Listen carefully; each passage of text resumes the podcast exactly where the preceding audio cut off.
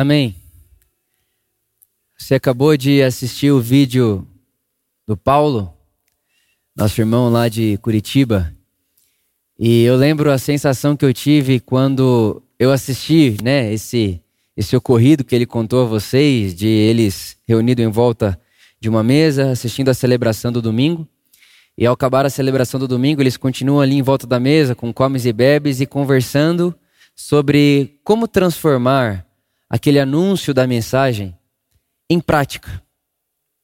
E eu lembro que quando eu vi esse vídeo a primeira vez, aquilo me emocionou muito, e mais do que me emocionar, me deu um vislumbre me vê um, um vislumbre de esperança e também de senso de propósito. Sabe, eu como pregador, né, como alguém que faz isso há muitos anos, muitos anos, né? Parece muito, mas desde os meus 19 anos faço isso frequentemente e muitas vezes na mesma semana. Eu consigo perceber que existem momentos e pregações que são diferentes das outras. Né? Então existe aquele sermão, aquela pregação que está na sua cabeça e que você entendeu aquilo, que aquilo obviamente faz parte do seu coração, mas é algo que você estruturou, que você olhou, que você pensou e o Espírito Santo te deu um caminho e, te, e fez você entrar dentro de uma lógica ali, dentro de uma, de uma concepção, dentro de um objetivo e aí você faz um caminho para alcançar aquele objetivo. Existem essas pregações. Mas existem um, um outro tipo de pregação, que são as pregações que eu, eu não tenho outro nome a não ser pregações sentimentais. E eu sei que no mundo que a gente vive hoje, né, no mundo tão racional, a palavra ser sentimental é pejorativa. Então, uma pessoa que é muito sentimental, ela não é muito bem vista, ela é meio imatura. O sentimental é imaturo.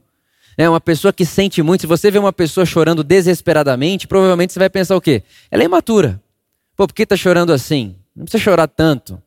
Então, essa palavra sentimental, sentimento, é, uma palavra que se tornou pejorativa e quando a gente vai até mesmo para a cultura, por exemplo, cristã, que eu cresci dentro da palavra da fé, né? Você precisa usar da fé para sobressair esse sofrimento, essa tristeza. Você é, colocar para fora vulnerabilidades, você colocar para fora é, é, é, transparência de coração é uma coisa pejorativa, porque você é menino na fé, por isso que você chora tanto. Você é uma criança na fé, é por isso que você tem tanto problema com sofrimento, é por isso que você é desse jeito. Então essa palavra sentimental se tornou pejorativa, mas quando a gente vai ler os profetas hebreus, ou melhor, quando a gente lê todo o Velho Testamento e também o Evangelho, a gente vai perceber que o Deus de Israel, que é o Deus revelado em Jesus, o mesmo Deus, ele é muito sentimental. Muito. Chega a hora que ele olha para Israel e fala: Israel, eu estou eu, eu tô cansado de vocês e eu quero um tempo de vocês. Deus pediu um tempo para Israel. Tem, aí, aí passa um tempo, Deus fala: não, não, não, não, não quero um tempo, não, vem para cá, volta, volta, volta, volta, vem para cá de novo. É um Deus que se ira e que se alegra. É um Deus que passeia nas emoções e não me parece ter vergonha disso. E não me parece esconder isso. E dentro dessa experiência, dessa cultura né, dos hebreus, existe uma palavra no hebraico que chama patos. E esse patos, essa palavra patos, é, é como se fosse o sentimento de Deus transferido a alguém. Então, por exemplo, Oséias, um dos profetas de Israel. O que acontece? Deus olha para Oséias e fala: Oséias, seguinte, case com uma mulher de adultério, case com uma prostituta. Você vai pegar uma prostituta e você vai se casar com ela. E você imagina você na sua casa, no seu tempo de oração, fazendo seu devoção. Imagina, Joãozinho, você solteiro, né, lá na sua casa, Deus fala assim para você, ó, já sei onde está sua esposa. Você fala, Deus, em que, em que, que, em que carral ela está? Ele fala, não, então, eu não vou usar o nome aqui, mas tá lá. E você vai lá e você vai se casar com ela e você vai cuidar dela e mais, você vai cuidar dos filhos do adultério dela. Então essa prostituta aí, essa mulher do adultério, que é um jeito mais educado de chamar de prostituta, ela tem filhos. E esses filhos foram gerados em nisso. E você vai cuidar deles como se fossem seus. Aí você fala, tá bom, vou obedecer a Deus porque Deus está compartilhando isso comigo, eu vou até lá, vou fazer isso e eu volto depois. E ele vai, Osés vai. Ele compra aquela mulher, porque aquela mulher tinha um dono, então ele compra aquela mulher. Ele se casa com aquela mulher e ele começa a dar para ela uma vida de princesa, ele começa a dar para ela uma vida de mulher. Olha, você é mulher de um homem que te comprou, que tirou você do, da, da prostituição, colocou você dentro de uma casa, trouxe seus filhos para dentro de uma casa e está cuidando de você como uma mulher deve ser tratada. Só que acontece o inesperado: essa mulher escolhe voltar de novo para a mesma casa que ela era antes. Volta para a prostituição de novo. Aí José chega em Deus e fala: Bom, Deus, já fiz minha parte, já fiz o que eu tinha para fazer, estou liberado, agora eu vou ir atrás da minha esposa. Em que carral? Em que igreja? E Deus olha e fala: Não, Oséias, você vai atrás da sua mulher, que a sua mulher está lá e você vai atrás dela de novo. E o texto bíblico vai dizer que Oséias vai lá de novo. E você imagina, ele voltando lá. E quando ele olha de novo para aquela situação, ele vai atrás da mulher dele, que ele tinha comprado ela um tempo atrás, e quando ele chega lá, ele tem que comprar por ela de novo, porque ela já tinha dono de novo. Um cara já tinha pegado de novo ela para ele, e Oséias paga por essa mulher pela segunda vez. Pagou uma, agora está pagando a segunda vez por essa mulher e leva ela para casa de novo. E é muito interessante que depois de Oséias passar por essa experiência, Deus olha para Oséias e fala assim: Oséias, Agora que você passou por isso, agora que você sentiu isso, agora que você experimentou, experienciou isso daí, agora você vai pregar para Israel. Porque com esse sentimento no seu coração, você pode levar a minha mensagem, a minha pregação. Então agora você vai para Israel e você vai dizer: Israel, vocês são adúlteros. E olha que interessante, o que Deus está dizendo é: Oséias, se eu der para você a minha mensagem, antes de dar para você o meu coração, você vai xingar Israel de adúltero. Porque você não tem o meu coração, você não sabe o que eu estou sentindo, você só tem uma mensagem. Então, ó, Israel, você é adúltero, adúltera. Não, eu não quero que você faça isso. Eu quero que você fale, Israel, você é adúltero, adúltera, como quem sabe o que é ser traído. Como quem tem um sentimento do que é ser traído. Então, Oséias, antes de te enviar para uma pregação, eu quero compartilhar com você o meu patos, o meu sentimento, o que eu sinto, o que, o que passa dentro de mim, o que acontece dentro de mim, das, das, minhas emoções. Irmãos, Deus nos fez a sua imagem e semelhança. Se temos sentimentos e alma, Deus também tem. Deus é um Deus que tem alma. Deus é um Deus que tem emoção. Deus fica feliz e triste. Deus não fica num estado assim, ah, nada me, nada me entristece nem nada me alegra, porque eu sou Deus. Não, esse Deus é ídolo. Isso é o que nós pensávamos de Deus antes de Jesus aparecer, até porque Jesus aparece e ele chora. Ele não só chora, Jesus, que é Deus encarnado, ele chora e soa sangue.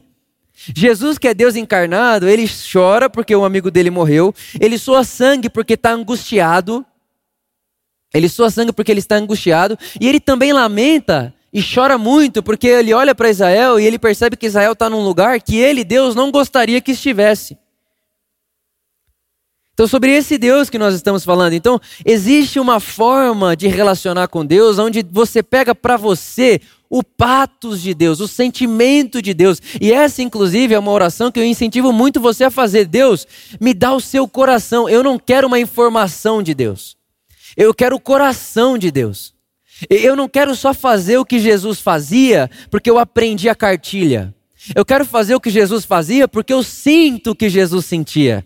Eu quero fazer o que Jesus fazia, porque dentro de mim arde um desejo e arde uma vontade, um sentimento, um patos, que é o sentimento que estava sobre ele. Tende em vós o mesmo sentimento que houve em Cristo Jesus e não a mesma atitude somente. Não é sobre fazer o que Jesus fazia, é sobre sentir o que Jesus sentia para então fazer o que Jesus fazia. Então, existem pregações que eu percebo e eu sinto que é como se tivesse um sentimento de Deus sido transferido para o meu coração. E agora, então, depois de ter sentido isso, depois de ter sofrido isso de certa forma, agora eu posso falar. E eu posso falar não como alguém que está irado e que tem uma informação de Deus. Não, eu posso falar como alguém que sentiu essa dor. E isso começou mais ou menos um ano e pouco atrás. Na verdade, um pouco mais, né? Vamos um pouquinho mais atrás, quando eu tinha 19 anos de idade. Comecei a viajar, comecei a pregar, vai para um lado, vai para o outro, e a conferência na segunda-feira, na terça-feira, na quarta-feira, na quinta-feira, na sexta, no sábado, no domingo, e viaja 20 vezes no mês, e prega num lugar, sai de um lugar, já vai pregar no outro, e entra num carro, vai para o aeroporto, do aeroporto vai para outra cidade, da outra cidade entra numa outra igreja, que sai daquela igreja, vai pregar na outra, que é no mesmo bairro, para depois voltar para o aeroporto para ir. É confusão, toda hora, o tempo todo, sem parar. Dos 19 anos de idade até meus 22, 23 anos de idade, foi isso que eu fiz. Então, quando você falava, fala, se você olhasse para mim e falasse a palavra igreja, igreja, eu pensaria num palco, numa multidão de pessoas sentadas e uma pessoa pregando. Era essa imagem que eu tinha de igreja, porque era nisso que eu estava envolvido e inserido desde os meus 19 anos de idade, intensamente, sem parar praticamente todo dia. O dia que eu não estava pregando, eu estava descansando para pregar. Essa era a minha vida. Então, se eu escutasse alguém perguntasse para mim, Vitor, qual é a primeira imagem que vem na sua cabeça quando você pensa em igreja? Eu diria, bom, um auditório, um palco, um homem com a Bíblia na mão, ou uma mulher com uma Bíblia na mão, um homem, vai, com uma Bíblia na mão. E é isso, igreja é uma coisa parecida com isso daí. E aí, há um ano e pouco atrás, eu comecei a entrar numa crise profunda a respeito da minha do meu pensamento do que é igreja. O que é igreja? O que é igreja de verdade? Quando eu penso igreja, por que, que eu penso nisso? E aí a Por Amor nasce há um, três anos e meio, quase quatro anos atrás, e quando ela nasce, a gente começa, e, e se você acompanha, se você participou, você sabe que é uma avalanche de coisa. Todo lugar que ia não dava, não dava espaço, e mais gente, e mais celebração, e mais celebração, e mais celebração, e mais celebração, e mais aglomeração, e mais aglomeração, e mais pregação, e tem que mudar de lugar, e tem que mudar de lugar, e tem que mudar de lugar. E a gente muda de lugar, e a gente vem para esse prédio, e, e enfim. A gente vem vindo refém de tudo isso, refém desse movimento, refém dessa história, refém dessa imagem de igreja, auditório palco, multidão ouvindo uma pregação. Uma música maravilhosa, uma música que encanta, uma música que, nossa, como é bonita essa música, nossa, como essa música me abraça. Então tem que ter uma música boa, uma pregação boa, um auditório legal, tem que ter o ar-condicionado, tem que ser a cadeira confortável, tem que ser um lugar legal para as pessoas estarem. Isso é igreja, assim que a gente vai aprendendo a ser igreja. Mas um ano e pouco atrás eu comecei a me dar conta que isso, essa imagem de igreja, era muito estranha às páginas da Bíblia. Essa imagem de igreja, prédio, auditório, cheio de gente, uma pessoa pregando, uma música maravilhosa, um show, uma espécie de um show, de uma apresentação, ah, é muito estranho às páginas da Bíblia e não era nada parecido com isso que o apóstolo Paulo tinha, ou quando Jesus tinha, quando disse a palavra igreja. Não estava nem perto disso. E eu comecei a entrar nessa crise. Eu me lembro um dia de estar dentro da minha sala no escritório, bem ali em cima. E nós estávamos em uma troca de celebração aqui já nesse prédio. E enquanto eu estava ali em cima, olhando aqui para baixo, eu olhei para baixo e eu vi aquela multidão de pessoas. E eu falei: o que, que é isso que eu estou sentindo? Tem alguma coisa errada no meu coração. Existe um sentimento em mim que não é meu. Existe um sentimento em mim que é meu, mas não teve origem em mim. Dallas Willard, né? Ele disse que a maneira de Deus falar comigo e com você é colocando dentro de nós pensamentos e sentimentos e desejos que são nossos, mas não tiveram origem em nós. Então eu percebi uma coisa: tem um sentimento em mim, tem um negócio aqui dentro, tem uma voz aqui dentro que não é, não, não teve origem em mim, mas parece minha. E aquilo estava me deixando angustiado, entristecido, e eu fui para o meu quarto da oração, comecei a meditar nisso, pensar nisso. Jesus fala comigo, me mostra o que, que é isso. E eu comecei a perceber que o que Deus estava fazendo era transformando a minha imagem do que é igreja. E conforme isso vai acontecendo, essa, essa imagem do que de fato é igreja, eu percebo que Deus foi transformando a imagem de um palco em um auditório numa mesa de uma sala de uma casa eu, eu comecei a perceber que do palco e do auditório, onde tem uma apresentação, onde tem um anúncio, uma pregação que é maravilhoso, é sensacional, é muito legal, mas que não é tudo, nem está perto de ser. A imagem que eu tinha foi se transformando numa casa, onde tem uma mesa e pessoas reunidas em volta, dessa mesa. E essas pessoas reunidas em volta dessa mesa se chamam de irmãos. Eu nunca vou esquecer o dia, lá no caixotinho ainda. Uma mãe com um bebê no colo olhou para mim e falou assim: Pastor, a gente precisa apresentar meu filho urgente, recém-nascido. A gente precisa apresentar meu filho urgente. Eu falei, mas por que urgente? Tá tudo bem? Ela, não, porque ele já está começando a ficar doentinho, a gente precisa apresentar ele logo. Aquilo cortou meu coração. Porque não tem nada disso, não, não é nada. Como assim? Então quer dizer que se eu, Vitor, que é o pastor, levantar a criança, falar, Deus, ela é sua, ele vai parar de ficar doente, que Deus é esse? Isso é um ídolo. Uma outra vez, ainda aqui nesse prédio, uma pessoa chegou em mim e falou: Vitor, é, e já era bem tarde, assim, tipo, já tinha acabado a celebração há muito tempo. Eu já tinha subido lá no escritório, já tinha tomado café, já tinha tomado água de coco, me lembro exatamente. A hora que eu desci, já era já era para quase todo mundo ter ido embora. A pessoa estava me esperando ali na escada e falou: Fiquei aqui esperando você até agora, porque eu quero que você ore por mim. Na minha cabeça, eu fiquei assim: tá, não tinha ninguém para orar por ela aqui? Não, não tinha, ninguém podia orar por ela, tinha que ser eu. E eu olhei para ela e falei: Olha, eu vou orar por você com todo o meu coração. Deixa eu te contar um negócio. Tinha vários irmãos aqui. Por que, que você não pediu para nenhum deles orar? Ah, sabe como é que é, né? A gente quer que o pastor ore. E eu falei, será que esse problema não é meu? Será que não sou eu que não estou falando isso? Será que não sou eu que não estou deixando claro que a comunidade, que Jesus, que a igreja não existe, não tem a possibilidade que na igreja de Jesus existir alguém que é sagrado e o outro que precisa desse ser sagrado para abençoar, benzer, sei lá fazer o quê? Será que, é, será que isso é comigo? E eu comecei a, a, me questionar e a pensar e refletir, refletir, refletir. E a verdade é que foi chegando uma hora que eu comecei a explodir de alegria. Porque aquela crise era como um filho que estava nascendo dentro de mim. Uma mulher grávida, ela sente dor de parto, mas depois que o filho nasce, ela nem lembra da dor que sentiu. Porque é muito melhor o filho vivo, e a alegria de ver o filho vivo é tão maior do que a dor do parto, que ela esquece o tanto que sofreu. E foi isso que foi acontecendo comigo. Eu comecei a perceber que tinha nascido algo em mim daquela dor. Tinha uma dor acontecendo, tinha algo acontecendo, mas começou a nascer algo dentro de mim. E eu percebo que esse algo que estava acontecendo era uma transformação de imagem. Uma transformação do que é igreja. Igreja, um auditório com um palco lotado, isso significa que Deus está fazendo uma coisa ali no meio, para uma mesa na casa aonde as pessoas sabem o nome umas das outras. As pessoas sabem o que, o que elas estão passando na vida umas das outras. As pessoas sabem quem estão em necessidade ali. As pessoas sabem, se, se alguém não for na casa, a gente sente falta. Agora, como é que faz para fazer isso aqui? Como é que faz para fazer isso aqui? Uma outra crise que me deu no meio do caminho foi: poxa, tem 1.200 cadeiras aqui, 1.200 pessoas. Dessas 1.200 pessoas, quantas estão servindo? O Vitor que prega, a música com umas oito pessoas, mais o voluntariado com umas 30, com 50 pessoas servindo. As outras 1.150 só consumindo. Mas peraí, será que é isso? Será que é isso? Igreja é o lugar onde eu sento e consumo? E aí eu olho para a pregação e digo, gostei dessa mais do que a outra. Tipo, será que é isso aí, igreja, esse negócio? Isso foi me doendo.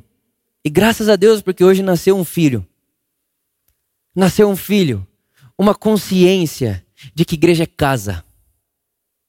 De que igreja é casa. E o apóstolo Paulo, apóstolo Paulo não, perdão, o, o, o livro de Atos, capítulo 2, diz que eles se reuniam no templo e nas casas. Existiu o ajuntamento e é maravilhoso, não vejo a hora de voltar, inclusive está muito perto de nos encontrarmos novamente. É maravilhoso isso aqui. É sensacional isso aqui, mas se torna um empecilho quando isso aqui é o fim. Quando isso aqui, quando esse movimento de uma música maravilhosa, com luz, com essa emoção e com, e com esse encantamento se torna um fim, a celebração vira uma anestesia. Onde eu venho um domingo e aí me anestesia da semana que passou e me prepara para os próximos três dias. Na quarta-feira, eu já estou esperando ansiosamente pelo domingo porque eu preciso da anestesia de novo. É tudo muito emocional. É, é tudo muito no sentido da. Ai, você pode, por favor, aliviar um pouquinho a minha dor? Não, Jesus não quer só aliviar a sua dor. Ele quer recriar você e fazer de mim, de você, uma nova criatura e colocar eu e você para andarmos no seu caminho, seguirmos os seus passos. É outra parada, é outra, é outra ordem, é de outra espiritualidade, é de outra consciência, percepção da vida, da fé. É maravilhoso. Mas é impossível a gente conseguir viver igreja naquilo que Jesus tem como igreja, tendo isso aqui como um fim e não um meio. Isso é um meio, isso é nosso servo. Eles se reuniam no templo e nas casas. E vou dizer, a primeira coisa, a primeira coisa que eles deixaram de fazer quando começou a perseguição em Jerusalém foi se reunir no templo. Mas nas casas eles não pararam de se reunir. Não pararam. Sabe esse tempo de pandemia, onde é foi impossível né, de se reunirmos no templo? A pergunta é: será que a gente não fez do que é secundário primário, o templo, e do que é primário, o que é prioridade, que é a casa, que é a mesa, que é o relacionamento, que é uns aos outros, que é olhar no olho, o secundário. E até uma coisa, ah, é só uma cereja no bolo. O bolo mesmo é o domingo. O bolo mesmo é a celebração do domingo. Ah, é esse negócio de ir no, na casa do outro, de me responsabilizar em cuidar de alguém, de me responsabilizar em saber da vida do outro. Esse negócio aí é só a cerejinha do bolo. Eu quero mesmo o encantamento do domingo. Eu quero o Felipe cantando. Eu, eu quero o Vitor pregando. E também, se não for Felipe cantando, eu chego depois. E se não for o Vitor pregando, eu nem vou. Aí a gente chama isso de igreja, a gente acha legal, entendeu? Se isso não gera uma crise em você, gerou em mim, mas graças a Deus que não parou na crise, nasceu um filho. E é por isso que você está percebendo que até o cenário a gente quer mudar para que esse cenário, para que esse prédio converse com isso. Quanto menos auditório, palco e show isso aqui parecer, melhor. Para você entender de uma vez por todas que igreja não é um prédio geográfico reunido em volta de um pastor. E o pastor tem que orar por mim, o pastor tem que apresentar meu filho, o pastor tem que pôr a mão em mim. Ah, eu quero um atendimento, eu quero conversar com alguém. Não, você não, não, eu quero conversar com o Vitor. Não, mas o Vitor não pode. Não, então tá bom. Semana que vem eu ligo de novo. Ah, eu quero conversar com o Vitor. Não, mas você não quer conversar com. Não, não quero. Então o que, que é isso que a gente está fazendo aqui? É, é o quê? Se o Espírito Santo desceu sobre toda a carne. E Jesus, ele disse e deixou muito claro, Mateus capítulo 23, versículo 8: Entre vocês ninguém será chamado de rabi, rabino, pastor, apóstolo, porque só tem um que é o mestre de vocês, que é Jesus, e entre vocês sois irmãos. Irmãos. Irmãos.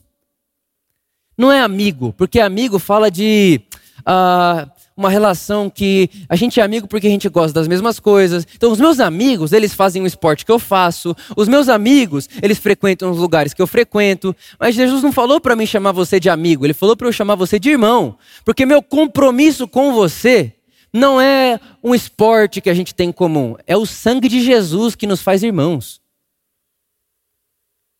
Irmãos, em volta do nosso irmão mais velho, Jesus. E esse Jesus está nos ensinando a vivermos e nos tornando humanos, seres humanos, à sua imagem e à sua semelhança. Esse Jesus aí, que está entre nós, nos ensinando a sermos humanos. Essa semana uma pessoa mandou assim para mim, Vitor. Eu saí da igreja que eu frequentava e o pastor leu para mim Gênesis capítulo 12, versículo 3, que disse: Abençoarei os que te abençoarem e amaldiçoarei os que te amaldiçoarem. E eu tô com muito medo de Deus fazer alguma coisa contra mim porque eu saí da igreja que eu era. Isso não é só pecado, isso é abuso. Isso é abuso religioso, isso é abuso emocional. Isso é, isso é blasfêmia. Essa é heresia que ninguém quer condenar porque faz bem para o ego manter assim. Faz bem as pessoas da minha comunidade acreditarem que se elas saírem da minha igreja, elas estão amaldiçoadas. Porque elas ficam. Faz bem. Então essa não condena. Mas vamos condenar como heresia que liberta. Vamos chamar de heresia a que abraça, a que acolhe, a que liberta as pessoas e que diz para as pessoas que elas são donas da vida dela e que elas podem tomar as suas próprias decisões, e escolherem os seus próprios caminhos e escolherem, inclusive, se querem voltar aqui ou não, e se querem participar ou não querem, porque a vida é delas. Deus deu para elas e não para mim. Mas foi o que Jesus ensinou a gente a fazer. Olha, entre vocês não vai ter o manda-chuva, não. Entre vocês, vocês vão ser irmãos.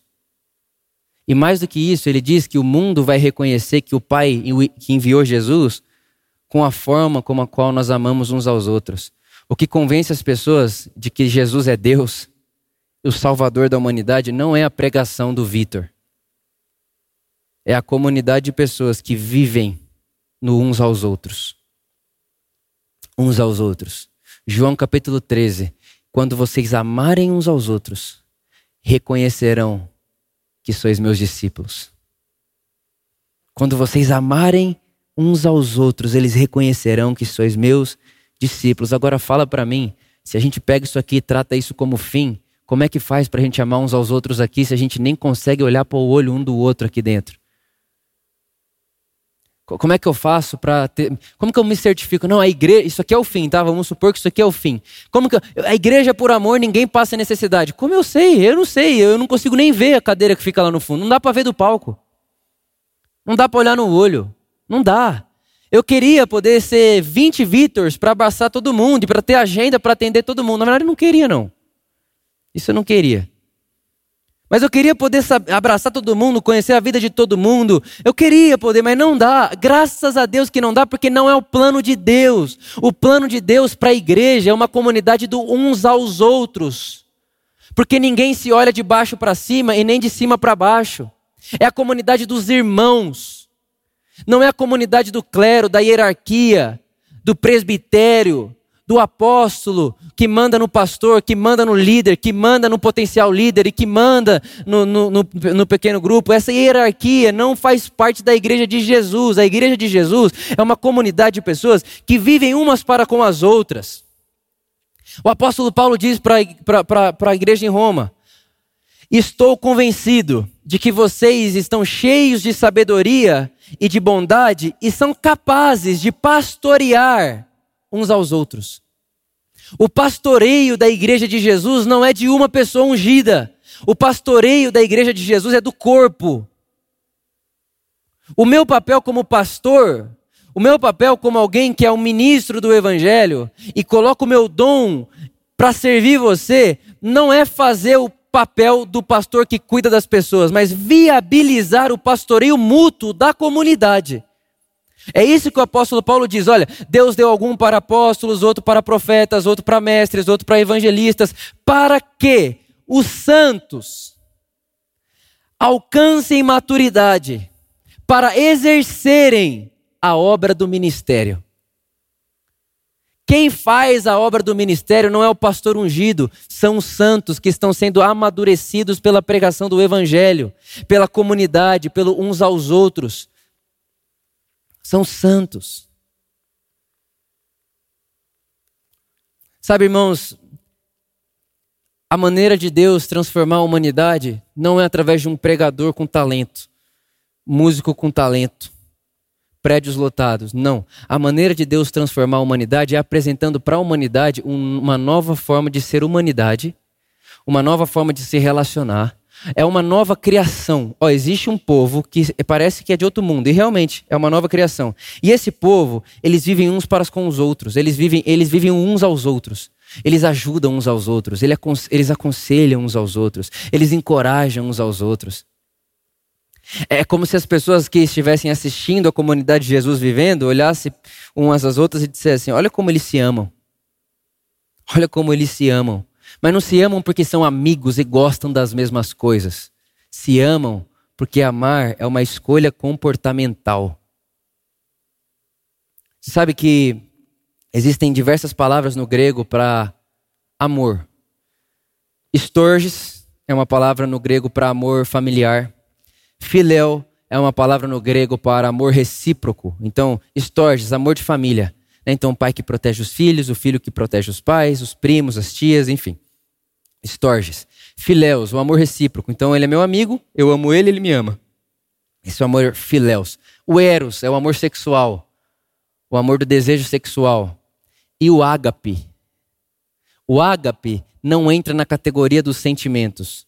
O ágape é a palavra de Jesus para amor. E o ágape significa amar deliberadamente, como uma escolha comportamental e não como um sentimento.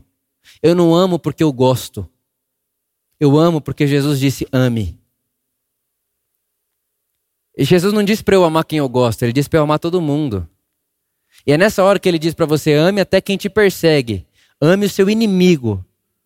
Não é que vai ter um sentimento de, ah, eu gosto tanto dessa pessoa que está querendo me matar. Não. Eu amo essa pessoa e eu caminho nesse amor, porque amar é uma escolha comportamental, de obediência a Jesus. E se Jesus está dizendo que eu posso amar, eu posso amar, porque Ele sabe mais de mim do que eu mesmo. Só que essa experiência do amor uns aos outros, do encorajar uns aos outros, do aconselhar uns aos outros, do consolar uns aos outros, não vai acontecer numa aglomeração. Só pode acontecer em volta de uma mesa, em volta de uma mesa reunida em volta de Jesus, poucas pessoas reunidas que sabem o nome umas das outras, a história umas das outras, o que você está passando na sua vida, o que eu estou passando na minha. Sabe, com, com, pensa, né? O, o, o, apóstolo Tiago diz: confesse seus pecados uns aos outros. Imagina eu pegar uma pessoa, chamar aqui em cima e falar: confesse seus pecados. Para 1.200 pessoas que estão aqui. Isso é desumano, isso não é confessar pecado, isso é exposição pública.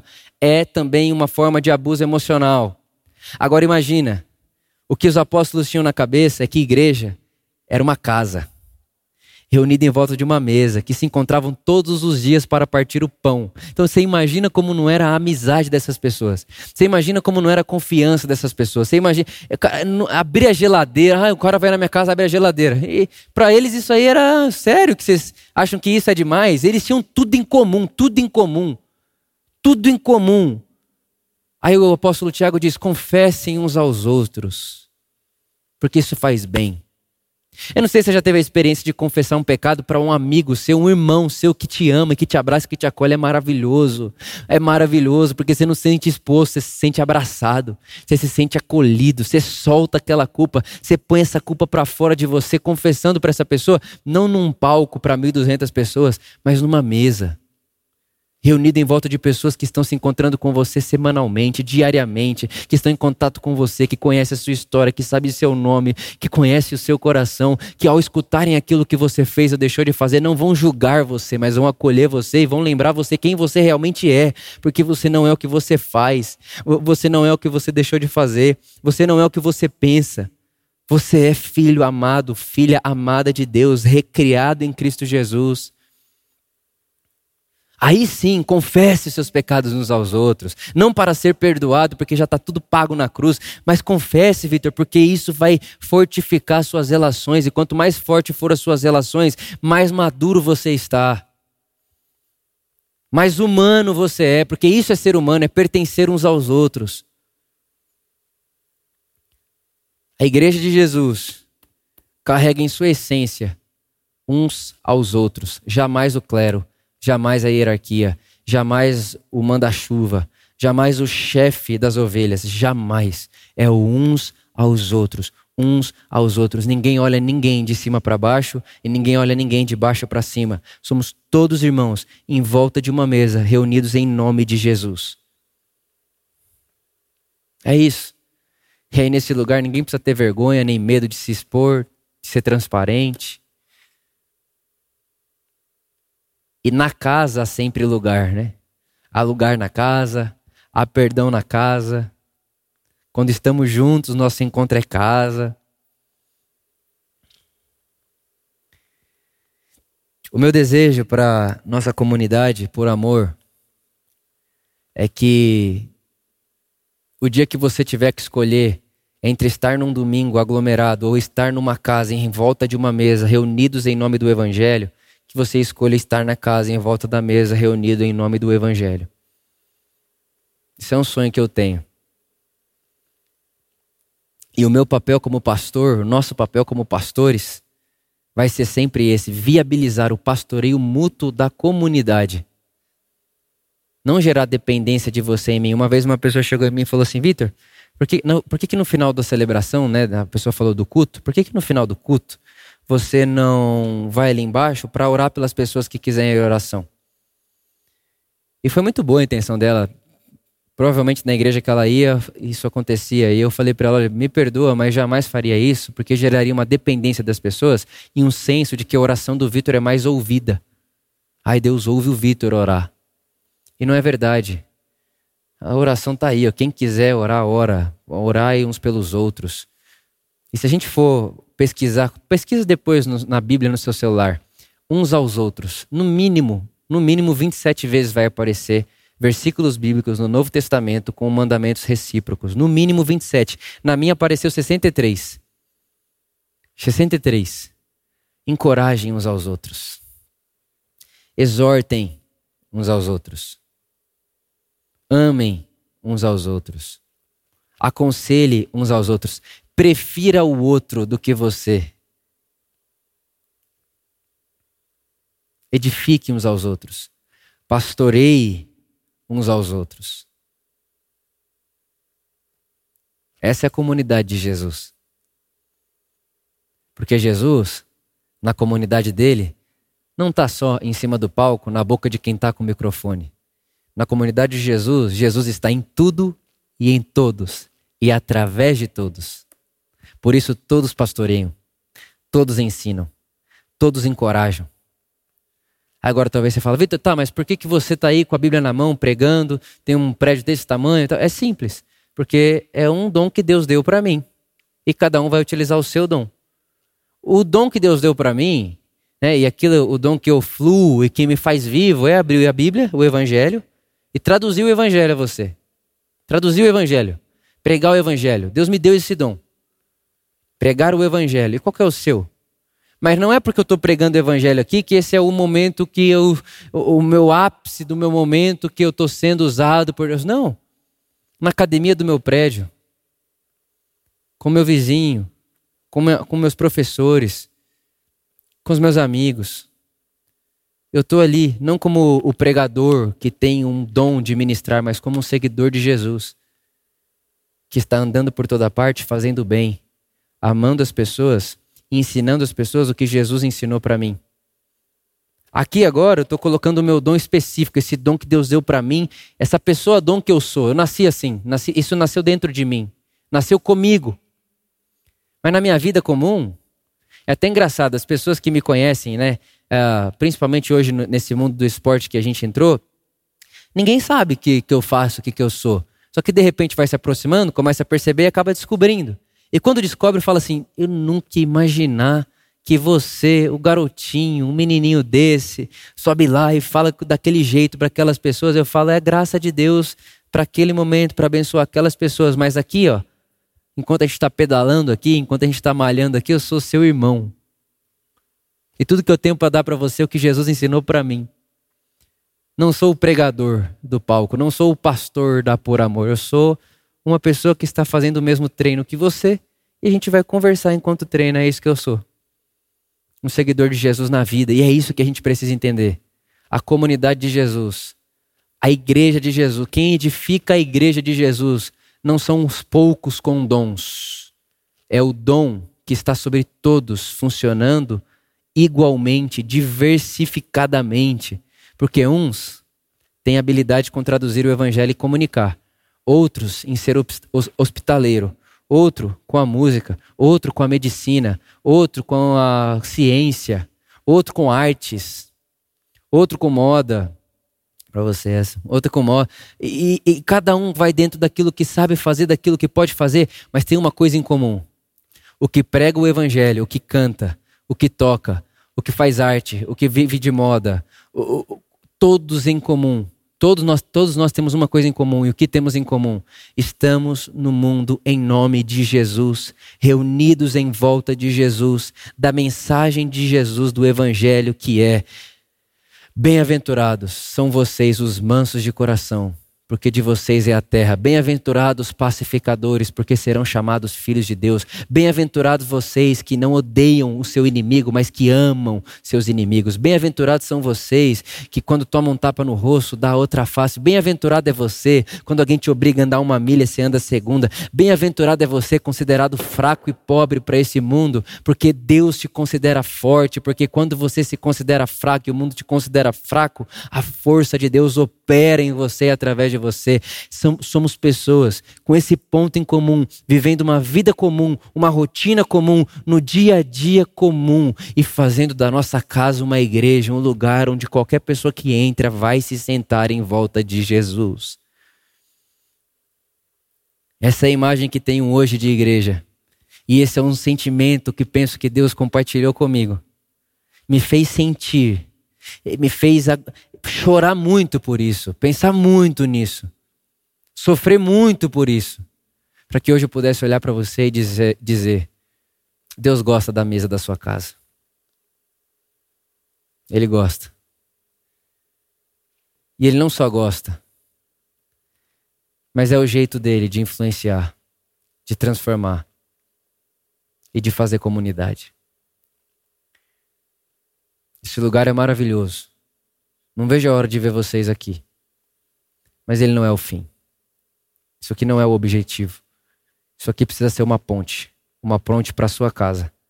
É por isso que, se presencial ou online, se enquanto você me ouve, essa mensagem leva você para uma mesa reunida, reunidos, leva você a sentar numa mesa e reunir pessoas em volta do que foi pregado, ensinado e partilhar, conversar, refletir no Evangelho, isso aí é igreja. Isso aí é igreja. Por isso que me emocionei tanto quando vi o vídeo do Paulo, ouvindo a mensagem do domingo.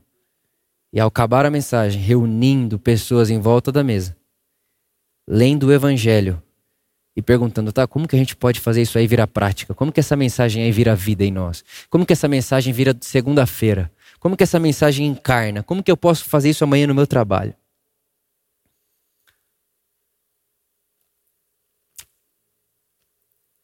Essa é minha oração pela Por Amor. Que todas as pessoas que sentarem aqui, e que sentarão milhares e milhares de pessoas, sempre tem gente, vai sempre ter gente, e é maravilhoso. Deus faz assim, Deus faz isso, isso é de Deus. Que todas as pessoas que sentarem aqui percebam esse lugar como um meio, não como um final. Um meio para saírem por essas portas e ir para a vida como pastores na vida ir para a vida como enviados de Deus para a vida. Eu estou sendo enviado. Eu não saio daqui como alguém que consumiu um produto que eu acho legal. Eu não saio daqui como alguém que encantou com uma música que acha legal. Eu saio daqui como enviado. Jesus disse: indo por todo o mundo. Enquanto você vai, enquanto você trabalha, enquanto você estuda, enquanto você cuida das pessoas, enquanto você cuida da sua casa, enquanto você cuida da sua vida, enquanto você cuida de você, façam discípulos. Como Jesus? Ensinando as pessoas aquilo que vocês aprenderam de mim. Essa é a minha oração. Que seja assim, na minha casa, na sua casa, na minha vida, na sua vida, para que quando alguém falar igreja, você veja mais do que o exército de Deus na terra. Né? Negócio é business, igreja é business, igreja é um auditório, não. Mas quando alguém falar igreja, você pense casa, mesa, comida na mesa, uns aos outros em volta de Jesus, comendo dele, bebendo dele, compartilhando dele, partilhando dele, usufruindo dele, celebrando ele, tocando ele enquanto toco o outro, cuidando de Jesus enquanto cuido do meu próximo, abraçando Jesus enquanto abraço o meu próximo, é, amando Jesus enquanto amo o meu próximo, encontrando Jesus na mesa de casa. Minha oração é que essa seja a minha, a sua imagem de igreja. Pessoas. Mais do que ir à igreja. Que possamos viver igrejando. Tabernaculando essa realidade. Igrejando onde quer que estejamos. Um santuário ambulante, uma igreja ambulante. Um santuário que não é preso a um local geográfico, uma igreja local, mas que não é geográfica, que ultrapassa as paredes, que ultrapassa o limite da geografia, que ultrapassa aquilo que você pode medir, porque está dentro do vento do Espírito. E o vento sopra onde quer. Onde quer. Essa é minha oração. Que seja assim, para a glória de Jesus e para que as pessoas conheçam esse amor, essa graça, essa vida tão irresistível que mudou a minha vida e que mudou a sua vida. Amém.